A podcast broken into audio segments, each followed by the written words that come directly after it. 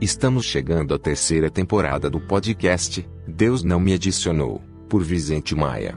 E mesmo sabendo que Deus não é a resposta, continuarei perguntando, não só porque cansei de acreditar, é porque agora eu quero saber por que Deus não me adicionou. Agora vamos a novas perguntas e reflexões que incitará as pessoas a voltarem um olhar mais profundo e imparcial dentro de si para que reflitam naquilo que acredito e julgo ser conveniente para levá-las a criarem uma nova mentalidade que fatalmente as mostrarão uma nova realidade. Observação: toda vez que eu disser próximo, estarei falando de outro tema.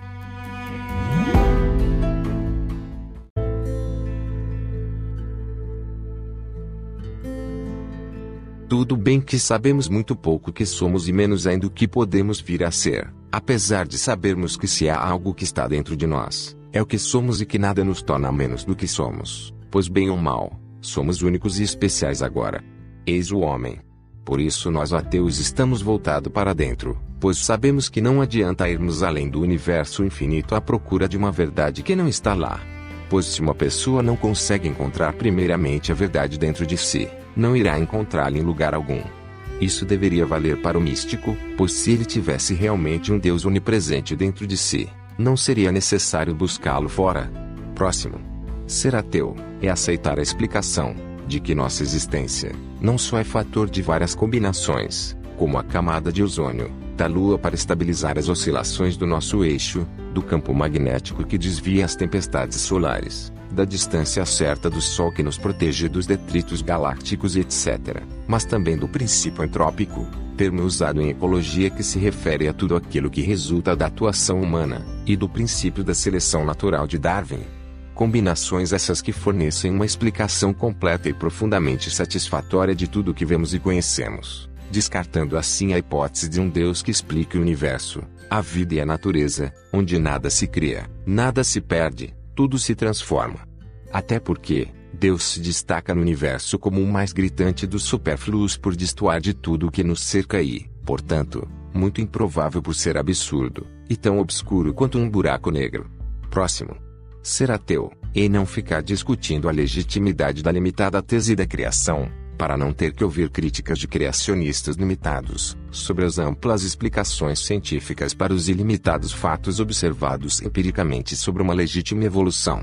Mesmo porque, ideológica, filosófica, teológica e mesmo tecnologicamente, o criacionismo não tem respostas às inúmeras inconsistências bíblicas e muito menos a principal, de onde veio Deus e o que ele fazia antes de evoluir para a maior mentira do universo.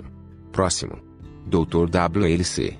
Se o ateísmo hoje é o ponto de vista dominante entre estudantes nas universidades americanas que consideram seu secularismo um aspecto importante e fundamental de sua identidade, não fica claro que é a ignorância e o desconhecimento dos fatos científicos que levam milhões à religiosidade.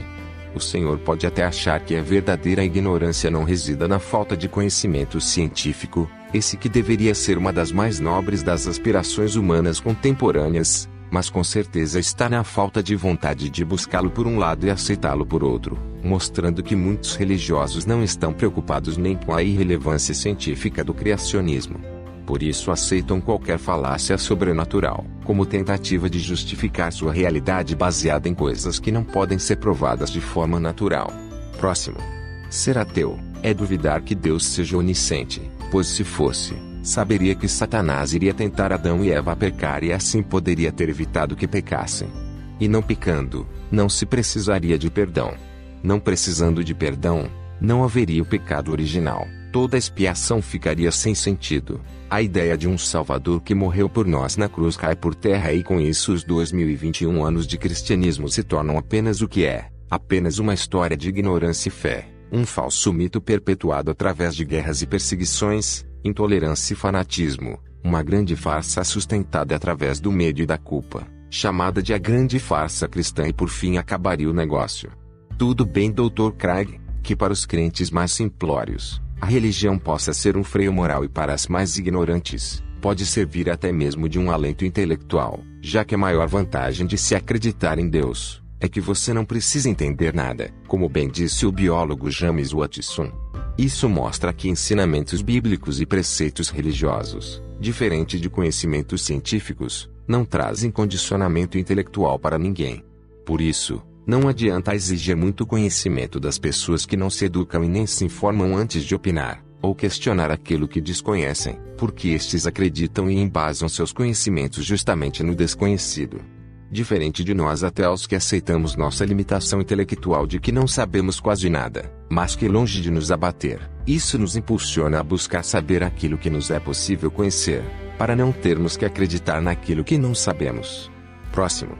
Um místico pode até acreditar que a vida só tenha sentido pela promessa de felicidade eterna após a morte que um homem precisa de Deus dentro do coração para amar o próximo, já que ele não percebe que precisa mesmo, é se livrar de superstições divinas para não odiá-lo agora.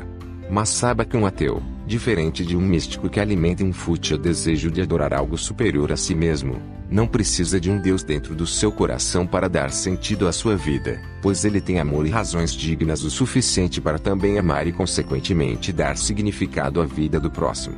Pois se nos ampararmos no lema de Gebediah Obadiah Springfield, o fundador de Springfield, de que um espírito nobre engrandece o menor dos homens, não podemos considerar o próximo como inferior, como faz muitos que amam um Deus acima e além dele mesmo.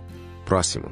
Eu sinceramente não sei o que é pior, Dizem que mais vale amar os outros e a si próprio para se ter uma vida feliz, do que passar a vida inteira juntando dinheiro para ser infeliz.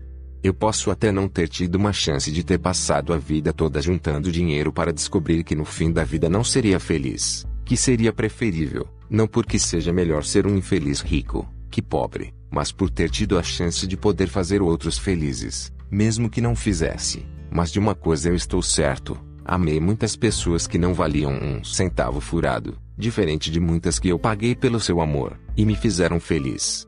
E como? Como mesmo. Delícias. Próximo. Como pode a Eli Gordon dizer que a certeza da morte tem menos influência sobre a conduta do homem do que seria de esperar, se o medo da morte faz muitas pessoas cientes de que somos feitos para uma vida efêmera morrerem de medo só de pensar nela? Eu prefiro acreditar que viver se torna mais fácil quando admitimos que estamos morrendo. Até porque não devemos agradecer a Deus por mais um dia de vida, pois tecnicamente seria menos um. Mas ser ateu é estar ciente de que o ser humano que entende que não precisamos de religião para viver e nem para morrer, morre de medo só de pensar na morte. Você já pensou nisso? Ei, estou falando com você. Ou acorda, 13 desmaiou. Desmaiou nada, o cara morreu. Tô falando.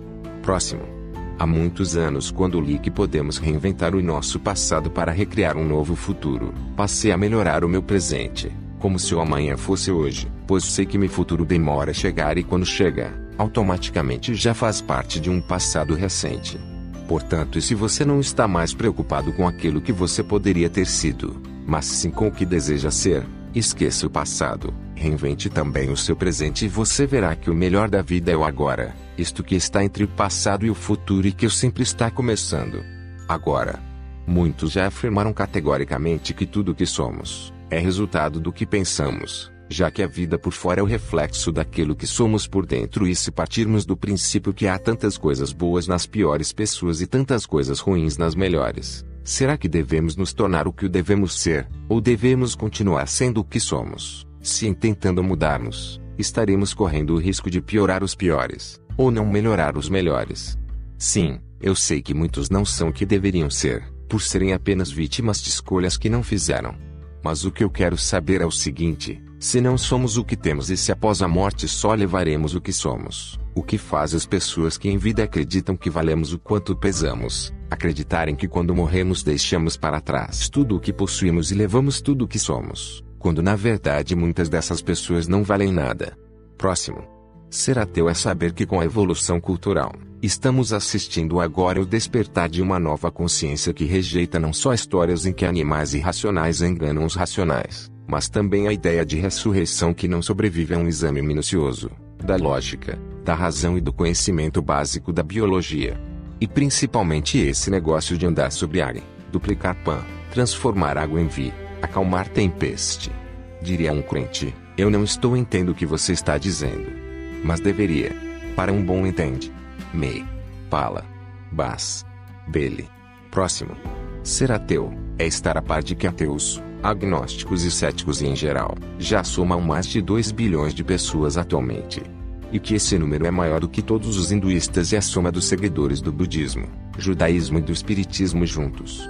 Esses números não são confiáveis, diria um religioso. E não são mesmo.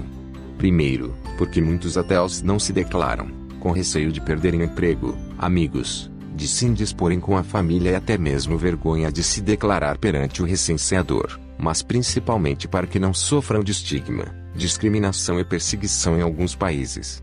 Segundo, porque não contaram os sem religião, os discordianistas, os excomungados e os enrustidos.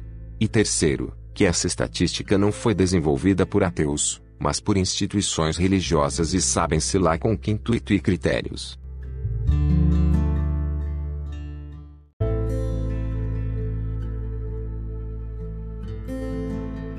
Estou ciente de que no presente não podemos viajar ao futuro e no futuro não será possível viajar ao passado, já que os turistas do futuro não estão nos visitando.